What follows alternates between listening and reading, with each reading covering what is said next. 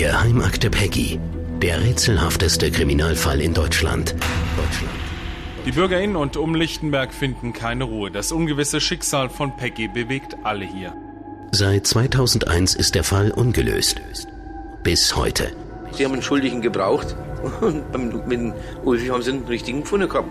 Nein, ich habe sie nicht umgebracht. Nein, ich habe sie nicht umgebracht. Antenne Bayern Podcast Geheimakte Peggy. Die Geschichte eines Skandals. Episode 2. Lichtenberg, 7. Mai 2001. Geheimakte Peggy. Willkommen zu Episode 2. Ich bin Cordula Senft aus der Antenne Bayern Nachrichtenredaktion und bei mir ist mein Kollege Christoph Lemmer. Hallo. Christoph, du hast jahrelang in diesem Kriminalfall recherchiert. Ja, ja, seit 2012. Seitdem immer wieder, auch immer wieder darüber berichtet. Es hat ja seitdem auch immer wieder aktuelle Entwicklungen gegeben, vor allen Dingen eine. Es gab ja zu dieser Zeit, als wir angefangen haben, ein Gerichtsurteil, das gültig war. Es war ein, gab einen verurteilten Mörder, der Peggy umgebracht haben soll. Jedenfalls ist er so verurteilt worden. Und äh, an diesem Urteil kamen dann immer mehr Zweifel auf. Ich habe mich da auch selber mit vielen Leuten getroffen, die eben auch sehr eindrücklich erklärt haben, dass sie als Zeugen zum Beispiel tatsächlich manipuliert worden sind es gab dann Akten, die das auch belegt haben. Und äh, ja, wir haben dann immer kritischer darüber berichtet. Ich habe dann mit einer Co-Autorin zusammen auch ein Buch über diesen Fall geschrieben.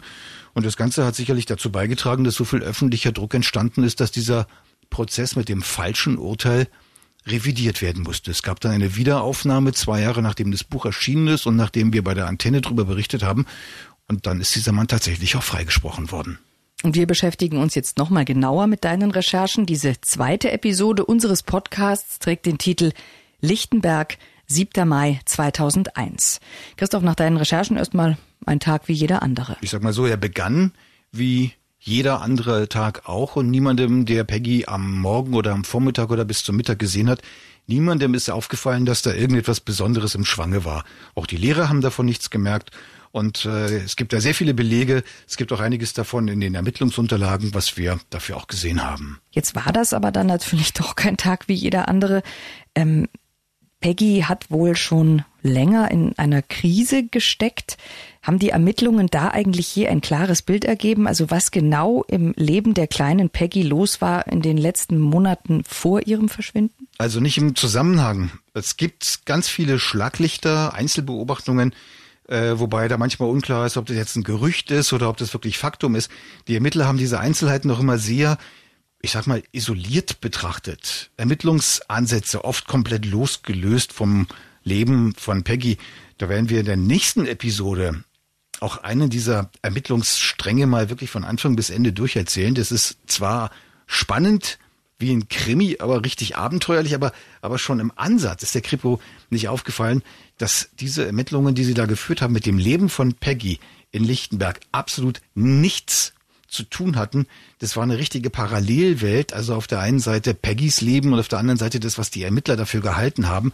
Aber dafür haben sie einen unfassbaren Aufwand betrieben mit V-Leuten, Geheimdienstkontakten, Flügen in die Türkei und alles Mögliche. Also es war wirklich ein Riesending, was die da aufgezogen haben. Aber vollkommen witzlos und auch ohne jedes Ergebnis am Ende. Wir machen das jetzt ein bisschen bodenständiger und übersichtlicher. Genau. Geheimakte Peggy, der neue Podcast von Antenne Bayern, Episode 2. Wir versuchen dem Rätsel näher zu kommen, das bis heute die letzten Monate von Peggy umgibt. Wir versuchen aus den Mosaikstückchen und Einzelbeobachtungen ein Bild herzustellen, das am Ende zeigt, Peggy steckte in einer Krise und als diese Krise eskalierte, da ist sie verschwunden. Das Material, Christoph, stammt wieder aus deinen Recherchen, aus genau. Interviews, aus teils vertraulichen Hinweisen und Aktenstücken. Aus den Gerichtsakten geben wir die Aussagen nur sinngemäß wieder. Dazu sind wir aus rechtlichen Gründen verpflichtet. Originaltöne von Peggys Mutter zitieren wir aus einem ZDF-Interview. Peggys Mutter gibt seit einiger Zeit ja keine neuen Interviews mehr. So ist es. Und dann noch eine Warnung vorab. In dieser Folge gibt es einige Darstellungen, die für Kinder irritierend sein könnten. Kinder unter 16 sollten diesen Podcast deswegen bitte nicht alleine hören und wenn mit ihren Eltern darüber reden. Sie war zwar ein fröhliches, aufgeschlossenes Kind, hat gerne gelacht, aber genauso gab es eben halt diese trüben Momente, wo sie sich ganz einfach in ein Eck zurückgezogen hat. Dann teilweise der Wechsel von dem Hochjauchzen und im nächsten Moment dermaßen aggressiv. Mit nacktem Unterkörper hat sie an sich rummanipuliert. Man steht da, so kennt man sein Kind nicht. So kennt man sein Kind nicht, sagt die Mutter von Peggy. Sie hat sich Sorgen gemacht, Christoph. Hat sie denn deswegen etwas unternommen? Ja, sie war mit ihrer Tochter beim Arzt zweimal. Das erste Mal im April 2001, also knapp drei Wochen vor Peggys Verschwinden. Und das ist nicht unbedeutend. Christoph, was hast du denn dazu herausgefunden? Ja, das ist ein Anzeichen für diese Krise und wie sie eskaliert, und zwar ganz kurz vor Peggys Verschwinden. Und dazu hören wir uns jetzt mal die Fakten an. Der Arzt notiert auf seiner Quartalsabrechnung. Hyperaktivität, Migräne, Nasenbluten. Seit drei Monaten isst sie schlecht, ist hibbelig, die Noten rutschen ab. Mit der Mutter wird Ritalin erörtert. Verschreibung von Sedinfant. Sedinfant N ist ein pflanzliches Arzneimittel. Der Name sagt schon, was es tut. Kinder sedieren, also dämpfen, leicht betäuben. Es wird bei nervös bedingten Einschlafstörungen verwendet. Weiterer Befund des Arztes. Letzte Woche nach Baden Kollaps mit Platzwunde, Kinn im Krankenhaus genäht. Zweiter Arztbesuch, 26. April 2001. Nur noch elf Tage bis zu Peggys Verschwinden. Der Arzt zieht die Fäden der Platzwunde am Kinn. Er notiert weitere Einschlafstörungen. Der Arzt verschreibt ein neues Medikament. Diesmal ist es keine harmlose Pflanzentinktur. Diesmal ist es auch kein Mittel, das für Kinder gedacht ist. Diesmal ist es ein brachiales Psychopharmakum. Melpuren. Melpuren, hauptsächlicher Wirkstoff Melperon. Die gelbe Liste, das offizielle Verzeichnis aller Medikamente, nennt als Anwendungsgebiet Schlafstörungen, Verwirrtheitszustände und Dämpfung von psychomotorischer Unruhe und Erregungszuständen, insbesondere bei Patienten der Geriatrie und Psychiatrie, Psychosen, Oligophrenie, organisch bedingter Demenz, Psychoneurosen, wenn Tranquilizer wegen Unverträglichkeit oder Abhängigkeitsgefahr nicht angewendet werden können, Alkoholkrankheit. Ein Medikament gegen Panikattacken bei Demenzkranken und Alkoholkranken. Peggy ist weder dement noch alkoholkrank. Sie ist Kind.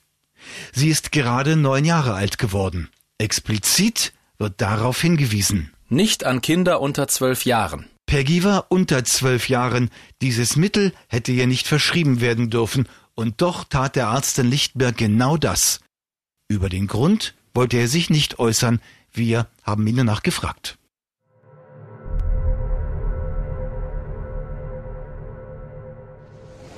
Ja, und das Ganze ist natürlich nicht ohne. Was bedeutet das jetzt? Es klingt auf jeden Fall ja wirklich nach einer massiven Krise. Ja, das war wohl auch eine. Das wirklich irre ist, dass die Polizeiermittler diese Krise nie zu ihrem Thema gemacht haben. Was dem Mädchen wirklich passierte, das haben sie nie herausbekommen oder sich nie besonders darum bemüht.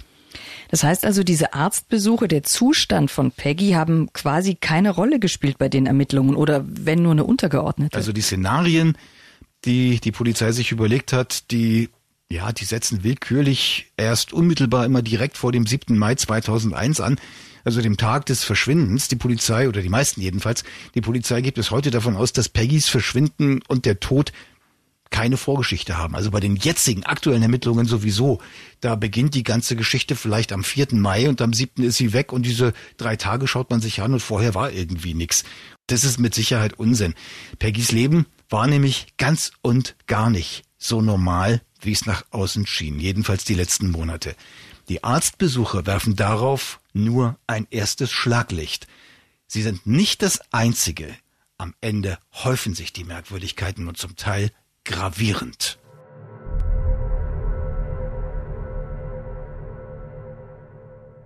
Bevor wir dazu kommen, gehen wir noch mal ganz an den Anfang von Peggys Geschichte.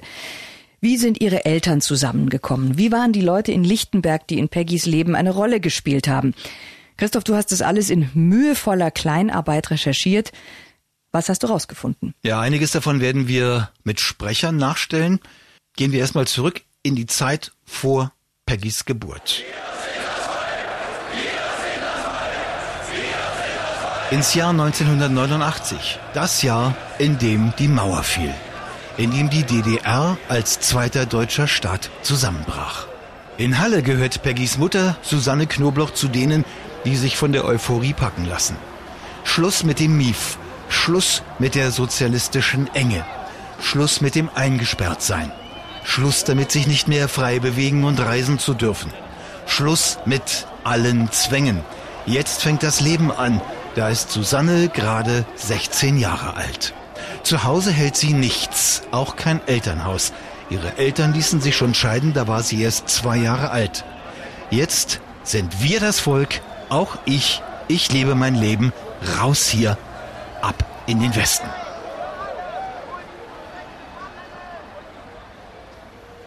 Susannes Mutter stellt sich den Plänen ihrer Tochter nicht in den Weg. Sie war schon immer sehr selbstständig. Sie wollte ihr eigenes Ding machen. Sie wollte selbstständig sein. Ich musste ihr noch eine schriftliche Erlaubnis ausstellen, damit sie überhaupt bei mir ausziehen konnte. Äh, sie ist dann nach Bayern gegangen und hat für eine Zeitungskolonne als Drücker gearbeitet. Ja, sie wollte selbstständig sein, aber es ging vor allem auch darum, dass sie das Geld brauchte. Drückerkolonnen sind in dieser Zeit gefürchtet und berüchtigt. Mitarbeiter werden in primitiven Unterkünften gehalten. Morgens geht es in der ganzen Gruppe im Kleinbus zum Einsatzort. Irgendeine Wohnsiedlung, wo die Drücker ausschwärmen, meist die zu zweit, zwecks gegenseitiger Kontrolle. Klingeln, dann irgendeine wilde Story auftischen, um auf Teufel komm raus Abonnements für Zeitungen und Zeitschriften zu verkaufen. Die Auftragsscheine sammelten die Chefs ein und reichten sie wiederum an ihre Oberchefs. Die kassierten Provision von den Verlagen. Je nach Größe der Organisation und Zahl der Mitarbeiter führten die Drahtzieher ein Millionärsleben mit S-Klasse und Villa – die Drücker waren ihre Sklaven, festgehalten in Sammelunterkünften, finanziell abhängig, ständig kontrolliert. Wer nicht spurte oder das Soll nicht schaffte, wurde nachts im Wald ausgesetzt. Die Zeit nach der Wende war für die Drückerkolonnen die Hochzeit. Massen junger Menschen drängten in den Westen. Die meisten hatten Pläne, etwas gelernt, wenigstens ein bisschen Lebenserfahrung, aber es kamen auch naive, unbedarfte Ausreißer, solche wie Susanne Knöbloch. Du willst in den Westen und hast keine Ahnung, wo du hier wohnen willst? Kein Thema. Wir kümmern uns. Wir haben Wohnung, Essen, Heizung und Job. Alles, was du brauchst. Komm einfach her und bring nichts weiter mit als dich selbst. Für neue Mitarbeiter inserieren die Kolonnen in denselben Zeitungen, die sie den Leuten an der Haustür aufschwatzen. Auch Susannes Kolonne schaltet so eine Anzeige. 18 bis 25-jährige Mitarbeiter gesucht. Keine Vorbildung nötig, sehr gute Bezahlung. Liest sich toll. Das las auch ein gewisser Mario Schwenk. Der war schon kurz vor dem Mauerfall über Ungarn in den Westen geflüchtet. Gelernt hatte er Betriebsschlosser. Er sucht einen Job und heuert bei den Drückern an. Bei derselben Kolonne wie Susanne. Die beiden verlieben sich und wollen raus. Diesmal nicht aus der DDR, sondern aus der Drückerkolonne. Vier Wochen später schafft Mario den Absprung. Er pumpt seinen Bruder um Geld an. Mit dem Geld kauft er Susanne aus der Kolonne frei. Das war im Sommer 1991, zwei Jahre nach dem Mauerfall.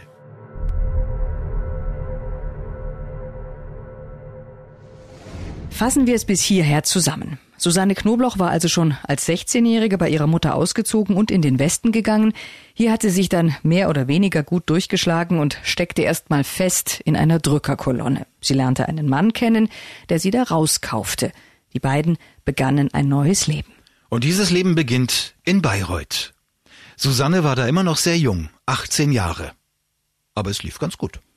Das junge Paar will sich im Westen eine Zukunft aufbauen, aus dem Nichts. Wie haben Sie das denn angefangen? Ist ja kein so ganz leichtes Unterfangen. Ja, schauen wir, wie die beiden das anpackten. Mario Schwenk findet eine Wohnung und einen Job als Taxifahrer. Susanne findet ebenfalls Arbeit als Zuschneiderin bei einer Firma für Bademoden. Alles läuft gut. Jedenfalls zuerst.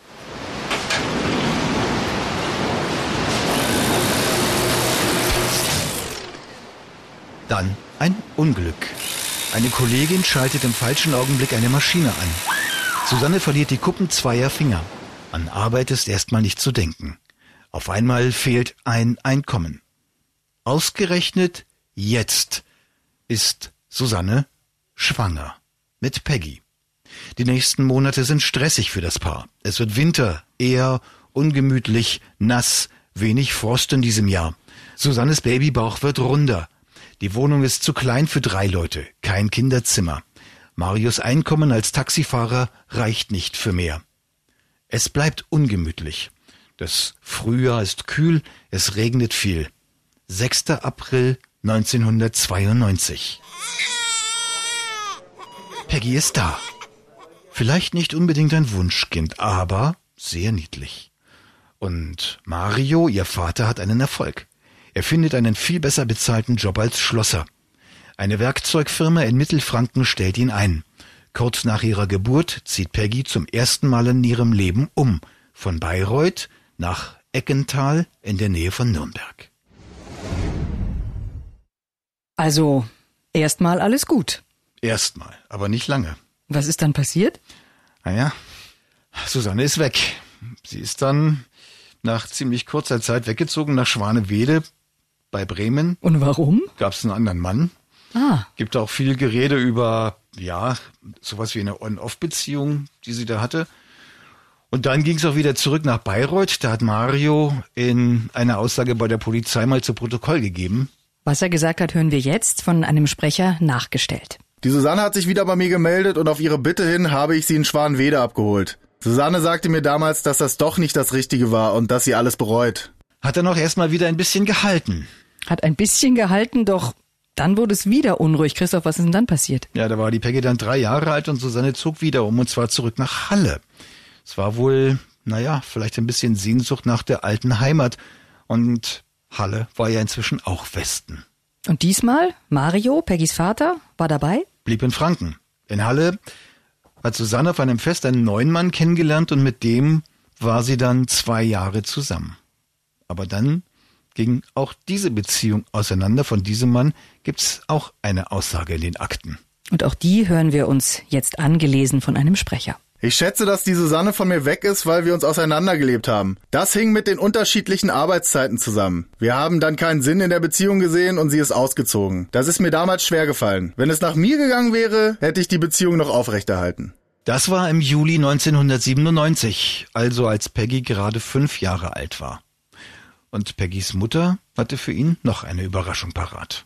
Als sie ausgezogen ist, war sie gerade in der vierten oder fünften Woche schwanger. Das hat sie mir erst gesagt, als sie gegangen ist. Bei diesem letzten Gespräch habe ich erst erfahren, dass sie zu der Zeit, als sie bei mir gewohnt hat, eine Beziehung zu einem anderen Mann gehabt hat. Christoph, du hast das recherchiert. Hat Peggys Vater da recht? War das wirklich so? Ja, das stimmt. Und dieser neue, andere Mann, den kenne ich auch. Das ist der Mann, mit dem Susanne dann eigentlich am längsten zusammen war. In unseren Recherchen haben wir seinen Namen geändert auf Ahmed Yilmaz, weil er stammt aus seiner türkischen Familie. Und wer ist dieser Ahmed Yilmaz? Ja, Ahmed Yilmaz, der wird zu einer der zentralen Figuren überhaupt in der nächsten Folge von Geheimakte Peggy, weil die Polizei ihm nämlich vorgeworfen hat, er habe Peggy entführt. Und zwar in die Türkei. Eine richtig irrwitzige und abenteuerliche Story. Aber zuerst mal auf Anfang, wie haben sich denn die beiden kennengelernt, Ahmed und Susanne? Ja, in einer Diskothek in Hof. Ahmed wohnte da noch bei seinen Eltern. Susanne hat er immer wieder in Halle besucht dann später und daraus ist dann halt nach und nach was Ernstes geworden. Es gab wohl auch viel Zoff, aber auch immer wieder Versöhnung und dann kam das zweite Kind von Susanne zur Welt noch in Halle. Und dann haben Susanne und Ahmed beschlossen, ziehen wir zusammen und das haben sie dann auch getan. Nach Lichtenberg sind sie gezogen. Marktplatz Nummer 8. Und wie alt war Peggy da, als sie nach Lichtenberg gezogen ist? Ja, gerade sechs geworden. Na, und da hat sie natürlich in dem Alter schon einiges erlebt gehabt, viele Umzüge. Wie hat die Peggy denn darauf reagiert, auf dieses Hin- und Herziehen und auch auf diese wechselnden Vaterfiguren? Wohl nicht so begeistert. Es gibt da nicht so richtig viele richtig belastbare Aussagen, die man ranziehen könnte. Aber man kann sich zum einen ja vorstellen, dass viele wechselnde Vaterfiguren und Männerfiguren in ihrem Leben nicht so besonders gut wirken. Und dann gab es wohl einen, den sie besonders mochte, das war der in Halle, und dann sollte sie den auch wieder weggeben für den Ahmed Jemers in Lichtenberg. Und zudem gibt es dann eine Aussage von der Mutter von Peggys Mutter, also Peggys Großmutter. Und die äußerte sich in einer Polizeivernehmung so. Und auch das haben wir hier nachvertont. Wenn die Peggy für einige Zeit bei uns im Urlaub war und äh, sie sollte wieder zurück nach Lichtenberg, dann verkrampfte sie sich regelrecht und die Unterkiefer zitterten. Sie sagte, sie will nicht zurück und ihr normaler Ausspruch für den Ahmed war, der, der kotzt mich so an. Ob das wirklich so war? Ahmed bestreitet das. Es war wohl auch so, dass Ahmed bei Susannes Anhang nicht besonders beliebt war. Er war ein relativ konsequenter Muslim. Susanne und ihr Umfeld in Halle haben dagegen mit Religion überhaupt nichts am Hut. Ähm, trotzdem ist es so gewesen, dass die dann wohl dem Ahmed zuliebe angefangen hat, auch ein Kopftuch zu tragen. Mhm. Sie ist dann wohl auch selber zum Islam konvertiert, irgendwann aber auch wieder zurück. Aber Peggy jedenfalls wollte viel lieber zum anderen Vater zurück, zu Susannes Ex in Halle. Den mochte sie am liebsten und den nannte sie auch Wunschpapa gegenüber mehreren Leuten. Das ist einigermaßen verbürgt. Und wer ist das, dieser Wunschpapa? Das ist der bürgerlichste von allen eigentlich, mit denen Susanne Knobloch zu tun hatte, soweit ich sie jedenfalls kenne. Also ich kenne jetzt auch nicht ihr komplettes Privatleben, aber die Männer eben, mit denen sie zu tun hatte, die jetzt aus dieser Geschichte mit Peggy zusammenhängen, da schon. Und äh, der macht mit den Versicherungen, hat einen vernünftigen Job, verdient vernünftiges Geld, fährt ein normales Auto, führt ein ziemlich normales Leben, in dem halt nicht so wahnsinnig viel Abenteuer ständig ist. Eigentlich eine ganz gute Umgebung für ein Kind und die Peggy scheint es gemacht zu haben.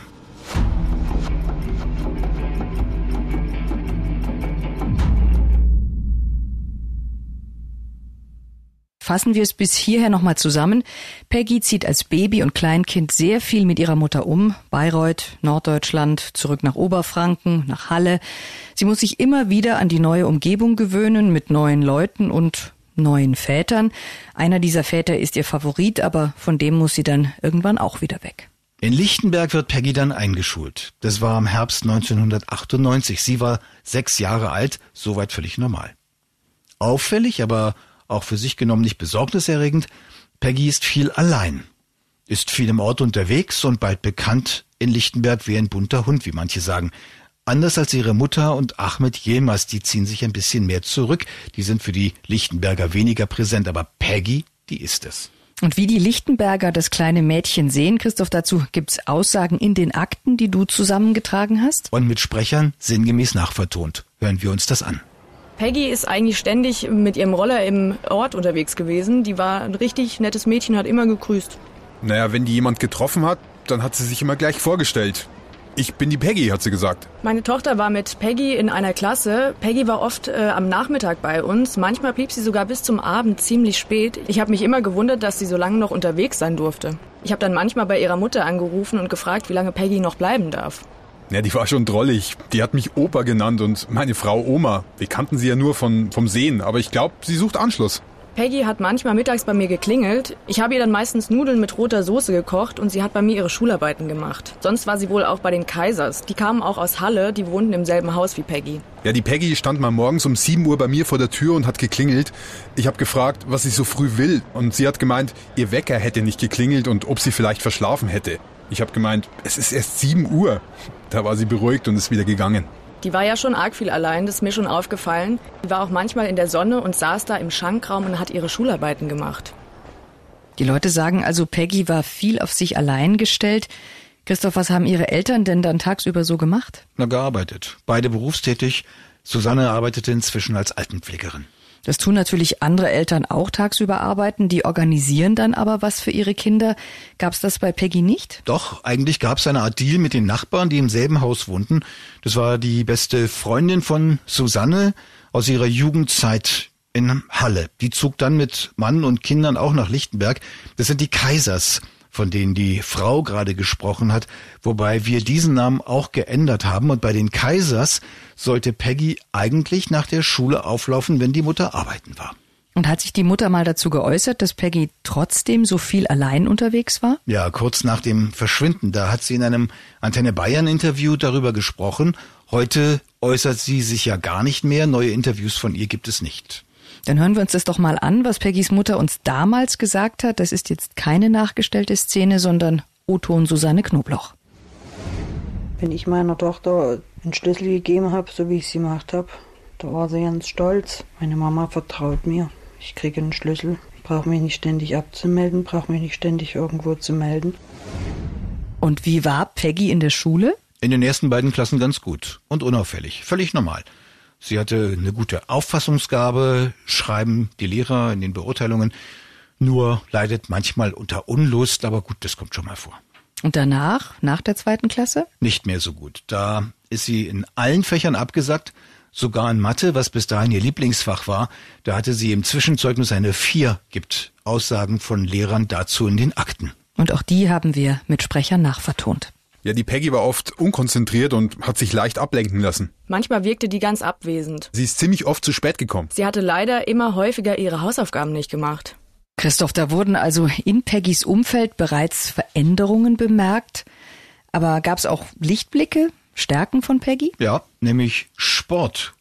Da steht in einem Zeugnis. Mit Freude beteiligt sie sich am Sportunterricht. Und Sport betrieb sie dann auch im Verein. Ein halbes Jahr vor ihrem Verschwinden trat sie in den TSV Lichtenberg ein und trainierte dort beim Mädchenfußball und ging zum Kinderturnen.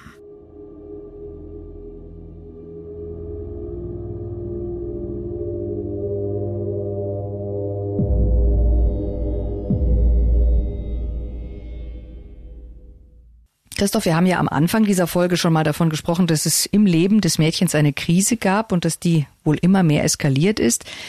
Ist das jetzt dann der Zeitpunkt, wo diese Krise losgeht in der dritten Klasse nach den Sommerferien? Ja, so ist es. Und da wird's dann auch langsam ein bisschen unheimlich. Um den Herbst herum fiel der Mutter auf, dass Peggy manchmal wieder einnässte, also Mhm. um die Hosen gemacht hat. Dann gab's Kinder, die zusammen mit Peggy im Verein waren, die haben erzählt, sie hätte manchmal Striemen oder blaue Flecken am Körper gehabt. Die Mutter eines Kindes, das mit Peggy zusammen im Verein trainierte, erinnert sich in einer Aussage an eine ziemlich verstörende Szene. Auch die ist hier nachvertont. Ich war nach dem Training beim TSV, um meine Tochter abzuholen, und da saß die Peggy in einer Ecke und hat geweint. Ich habe sie dann gefragt, was los ist und ob ich sie mit heimnehmen soll. Sie hat gemeint, dass sie nicht heim will, den Grund wollte sie mir aber nicht sagen. Christoph, gibt's denn Vermutungen? Ist Peggy zu Hause vielleicht misshandelt oder geschlagen worden? Ich weiß es nicht. Dazu sind die Aussagen auch widersprüchlich, sogar die ihrer Mutter. Also einmal hat sie gesagt, der Ahmed habe sie nie geschlagen. In einer anderen Vernehmung sagte sie, er habe sie doch geschlagen und zwar auf die Hand und ins Gesicht. Was davon stimmt, keine Ahnung. Ich selber würde den Ahmed als ziemlich besonnen einschätzen. Ich habe ihn ja mal getroffen und ziemlich lange vertraulich mit ihm geredet. Also eigentlich ist das nicht der Typ dafür. Und gibt's noch mehr solche Aussagen aus dem Umfeld von Peggy? Ja, zum Beispiel von einer Schulfreundin, von der gibt es dazu eine Aussage in den Akten. Geben wir sie hier mal wieder. Peggy hat mal überall am Arm blaue Flecken gehabt. Ich habe sie gefragt, wo sie die her hat. Sie wollte aber auf keinen Fall darüber reden. Sie hat überhaupt nur selten was von zu Hause erzählt. Ich habe selber nur mitbekommen, dass es zu Hause immer ein bisschen chaotisch und unordentlich aussah oder dass Peggy gar kein Mittagessen hatte und nach der Schule nur Schaumwaffeln aß. Aber sie hat manchmal geschwärmt, wenn sie übers Wochenende nach Halle gefahren sind. Dass sie zum Beispiel im Zoo waren oder dass sie den Ex-Freund ihrer Mama getroffen haben und dass es da ganz anders ist als hier.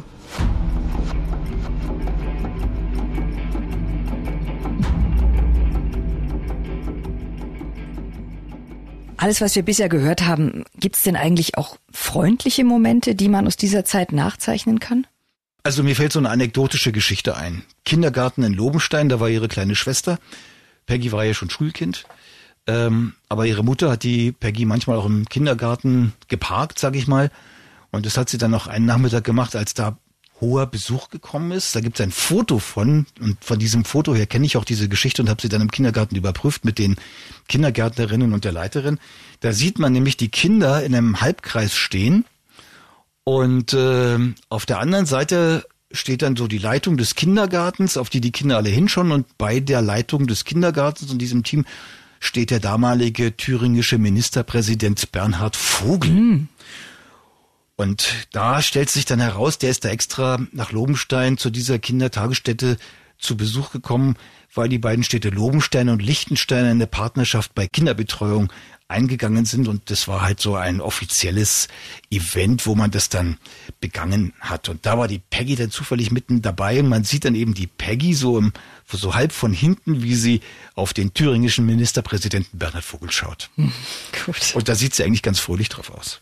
Was hast du denn noch so an Stimmungen aus dieser Zeit eingefangen? Nicht so ganz so schöne Sachen. Also zu einer, zu den, zum Stimmungsbild gehört für mich dazu zum Beispiel diese Schilderung über Peggy, die im Wirtshaus sitzt und da ihre Schularbeiten macht. Dieses Wirtshaus, das war das Gasthaus zur Sonne, mitten in Lichtenberg im Ort, auch am Marktplatz, eigentlich gegenüber oder schräg gegenüber von dem Haus, in dem Peggy gewohnt hat. Und da haben wir einmal den damaligen Wirt besucht, was mir wirklich im Gedächtnis geblieben ist, weil das begann schon damit, dass man eine relativ verwahrloste Stiege hochgelaufen ist in die erste Etage, wo er wohnt. Dann haben wir da geklingelt. Ich glaube, die Klingel ging gar nicht so, ne? wir mussten noch klopfen und dann hat er aufgemacht. Und dann haben wir ihn halt nach Peggy gefragt und der fing dann halt zu erzählen, dass die halt, ja, die war immer jeden Tag da und dann hat sie bei uns immer die Schularbeiten gemacht und mein Sohn hat ihr dabei geholfen. Ähm, und äh, dann hat sie bei uns auch Essen und Trinken gekriegt und die hat ja mehr oder weniger in dem Gasthaus gewohnt. Und dann seien die aber auch manchmal heimlich dann oben gewesen und da hätten sie dann ganz andere Dinge miteinander gemacht. Die Peggy und der Sohn. Die Peggy und wer auch immer, das waren mehrere Leute, von denen er da sprach, aber es war auch eine ziemlich konfuse Aussage und man hat ihn auch nicht dazu gekriegt, dass er mal irgendwo auf den Punkt gekommen ist. Es war wirklich nicht so, es war wirklich schon ein bisschen komisch. Und ja, und ist er da genauer geworden, was die da oben gemacht haben sollen? Na, er hat halt so Andeutungen gemacht, die sollten irgendwie wohl so klingen, als ob die, die Peggy besonders kokett gewesen wäre und es darauf angelegt hätte, mit Männern irgendwas zu haben. Er sagte dann auch, er hätte vorm Ort ähm, am See ja so ein ja, Ausflugshäuschen gehabt und ein Boot und da sei die Peggy manchmal auch gewesen und da sei sie auch äh, aufgebrezelt erschienen und er hätte das halt toll gefunden, weil er diesen Anblick von der Peggy irgendwie mochte. Also das war... Ja, und was heißt aufgebrezelt in dem Fall? Ja, stark geschminkt zum Beispiel. Die neunjährige Peggy. Die neunjährige Peggy. Und äh, wie der das erzählt hat und auch wie, der, wie er drauf war. Es war eine wirklich, es war wirklich ein komplett konfuses Gespräch und da fielen halt diese Sachen immer mit drin. Wir haben dann auch seinen Sohn nochmal angerufen und gefragt, was davon zu halten ist. Der Sohn, der hat ganz entschieden gesagt, dass sein Vater da nicht ernst zu nehmen sei und das hat das im Grunde genommen alles dementiert. Aber diese Aussage, die ist mir trotzdem irgendwie im Kopf geblieben und sie ist komisch und naja, es gibt dann eben halt auch andere Dinge, die irgendwie ähnlich sind und die dann auch klarer werden. Was denn für Dinge? Hat noch jemand anders sowas erzählt? Oder naja, beispielsweise, ich sage mal einen Namen jetzt an dieser Stelle, das kann ich auch, Norbert Rank. Der war damals Trainer beim TSV, also beim Sportverein. Der ist da bis heute auch der Kassier im Vorstand und der sagt es sogar ganz offen, was sich sonst eigentlich keiner traut. Der hat selber ein Erlebnis mit Peggy gehabt, jedenfalls sagt er das, das ihn von den Socken gehauen habe und das hat er mir auch erzählt, das konnte ich aufzeichnen und das hören wir uns jetzt an. Im Originalton. Kinderdonnen war aus, die Kinder haben rumgedolzt. Ich wusste ja damals nicht, was danach passieren wird, dass dieses Mädchen verschwindet. Aber die ist auf mich zugekommen und hat mit mir gesprochen. Ich weiß noch genau, wie verdattert ich danach war. Sowas ist mir im Leben noch nicht passiert. Ich, ich weiß nicht mehr, was sie gesagt hat. Aber ich weiß, dass es in keinster Weise kindgerecht war. Und als ich das gegenüber der Polizei in einer Vernehmung gesagt habe, äh, ist mir dann nichts anderes eingefallen wie am ehesten der Vergleich wie Begrüßung im Buff von einem leichten Mädchen. Ich habe halt das gesagt, so wie ich es empfunden habe. Und das ist mir damals aufgefallen, das war nicht normal, ich war richtig verdattert. Können Sie noch irgendwo daran festmachen, wann das gewesen ist? Ja, das war auf jeden Fall im Winter 2000, 2001, als wir praktisch im Winter in der Halle trainiert haben. Der Winter vor dem Verschwinden. Und wo genau war das? Im Freizeitzentrum da am Badesee. Drinnen oder draußen? Drinnen, drinnen. Ne? Vorher war Kinderturnen in der Halle, danach haben wir halt wen gekickt. So, wenn's das damit jetzt mal bloß gewesen wäre, aber der hat noch was mitbekommen, das hat er nicht selber erlebt, aber eine ehemalige Jugendtrainerin hat es ihm erzählt und er hat's dann mir erzählt.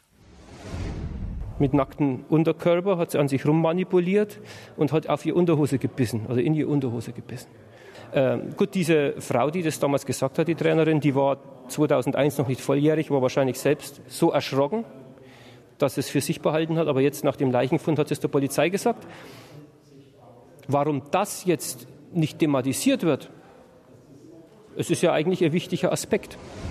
Und da war die Peggy ja gerade erst mal acht Jahre alt. Und die Schlussfolgerung, die ihr zieht, die ist ja auch nachvollziehbar. Die Polizei hat sich tatsächlich mit dieser Vorgeschichte nie grundlegend beschäftigt oder versucht einzuordnen, wo das herkommt, wie und wann das begonnen haben könnte oder wer ja, als Täter von was auch immer in Frage kommen könnte. Im Gegenteil, wer so eine Beobachtung geschildert hat, der musste sich immer selber des Verdachts erwehren, dass er vielleicht Missbrauchstäter sei oder sowas. Ja, und das hat ja möglicherweise auch Konsequenzen für die Aussagen der anderen. Ganz genau.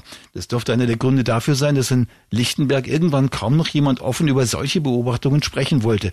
Und die Ermittlungen der Polizei, die kreisten am Ende immer nur um kurzfristige Entwicklungen, irgendwelche spontanen Vorgänge, aber das alles mal in einem größeren Gesamtzusammenhang gesehen wurde, das ist jedenfalls öffentlich oder auch für mich nicht erkennbar. Und wenn wir jetzt schon so reden, es geht hier sehr wohl um sexuellen Missbrauch und es geht um Verhaltensweisen von Peggy, die allesamt damit zu erklären sind. Mhm. Und dass Peggy missbraucht worden ist, daran zweifelt kein Mensch.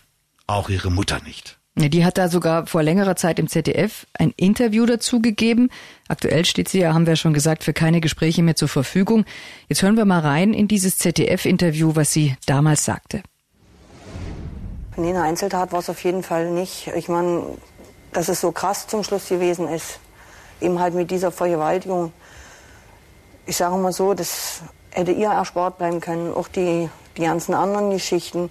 Wie gesagt, wo fängt es an, wo hört es auf? Also es sind Kinder. Und eigentlich lässt man seine Kinder in der Kindheit ausleben. Und nicht, dass man dann damit mit einem 24- oder 23-jährigen großen Brocken, der davor am steht und, und sozusagen tut und las, lassen kann, was, was er will.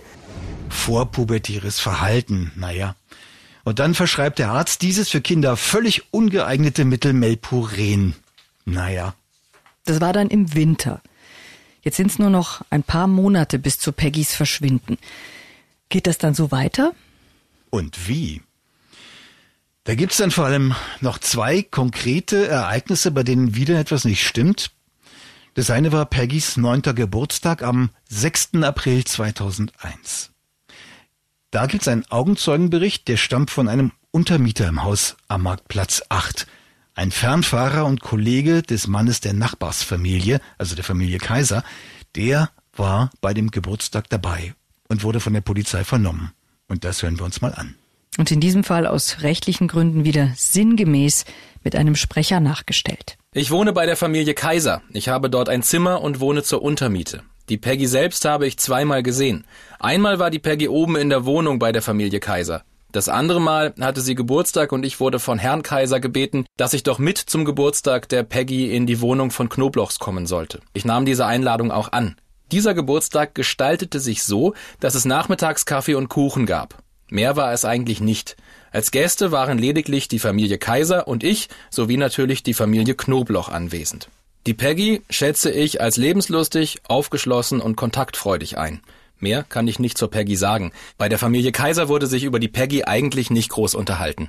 Zu ergänzen ist, dass die Polizei gegen diesen Mann, der da Gast bei Peggys Geburtstag war, einmal wegen Kindesmissbrauchs ermittelte und zwar wegen der Anzeige seiner Ex-Frau nach dessen Trennung. Die Ermittlung verlief aber im Sande. Es könnte auch eine Rache der Ex-Frau gewesen sein. Und das andere Ereignis, du hast ja von zwei Ereignissen gesprochen? Das war Ostern, unmittelbar nach dem Geburtstag.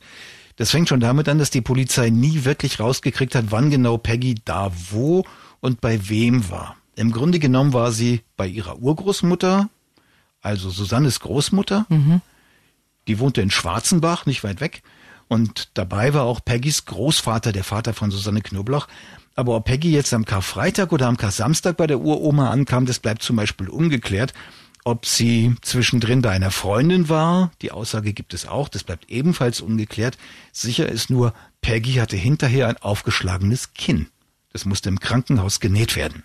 Und wie ist das passiert? Was hat man dazu gesagt? Ja, auch wieder so, lässt sich nicht so richtig genau sagen. Also die Uroma sagt, Peggy sei in der Wanne ausgerutscht. Im Aufnahmeschein des Krankenhauses steht es etwas anders. Den spielen wir auch mal ein. Die junge Patientin ist heute wegen Schwindel in der Dusche ausgerutscht. Platzwunde am Kinn. Dann sagte der Opa aus, Peggy sei in der Wanne schlecht geworden und sie sei gefallen, was noch am ehesten zum Krankenhausschein passt. Peggys Mutter wiederum nannte eine ganz andere Ursache und die habe Peggy ihr erzählt. Das Mädchen sei mit dem Roller hingefallen. Wie auch immer. Ja, und dann kamen die Arzttermine, über die haben wir ja schon kurz gesprochen. Beleuchten wir das nochmal genauer. Da war ja noch mehr. Genau, und es gab in den letzten Wochen auch noch andere komische Dinge. Peggy wollte nicht mehr unbekleidet durch die Wohnung laufen. Urplötzlich. War bis dahin kein Problem. Sie versteckte ihre benutzten Unterhosen oder warf sie in den Müll. Sie schloss sich im Badezimmer ein. Sie aß schlecht. Sie schlief nicht mehr allein ein und kroch immer zu ihrer kleinen Schwester ins Bett. Der Stiefvater fand sie ein paar Mal still auf dem Sofa vor dem Fernseher, völlig unüblich für Peggy. Sie weigerte sich plötzlich zu den Kaisers nach oben zu gehen. Susanne gab zu Protokoll, vielleicht habe ihre Freundin ihr bohrende oder peinliche Fragen gestellt. Aber diese ganzen Sachen, von denen du jetzt da gerade sprichst, das geht zurück auf Aussagen von ihrer Mutter Susanne oder auf wen? Das geht zurück auf Aussagen von ihrer Mutter, aber nur relativ wenige. Das geht zurück auf Aussagen von Freundinnen, denen Peggy was erzählte. Mhm. Das geht zurück auf Aussagen der Familie Kaiser. Das geht zurück auf Aussagen anderer Zeugen. Das sind zum Teil auch Dinge, die nicht richtig überprüfbar sind, aber das, was ich geschildert habe, das ist das, was man als einigermaßen gesichert ansehen kann. Ja, und das, was du da schilderst, da kann man ja schon sagen, es wird eigentlich immer, immer schlimmer offenbar für das kleine Mädchen. Naja, und dann weiter am 4. Mai, da klingelte um 17.30 Uhr das Telefon, der Stiefvater ging ran, aber niemand antwortete. Und der hat dann ausgesagt, es hätte es in den letzten Wochen immer häufiger gegeben. Ja, und weiß man, wer das war da am Telefon? Nein. Und dann? Kam der 7. Mai 2001. Und dann war Peggy weg.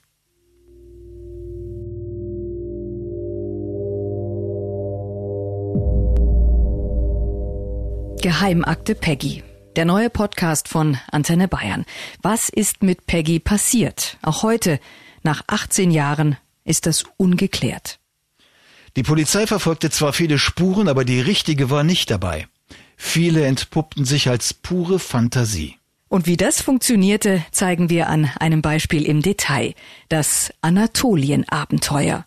In der nächsten Episode von Geheimakte Peggy. Geheimakte Peggy, der rätselhafteste Kriminalfall in Deutschland. Ein Podcast von Antenne Bayern. Jetzt abonnieren.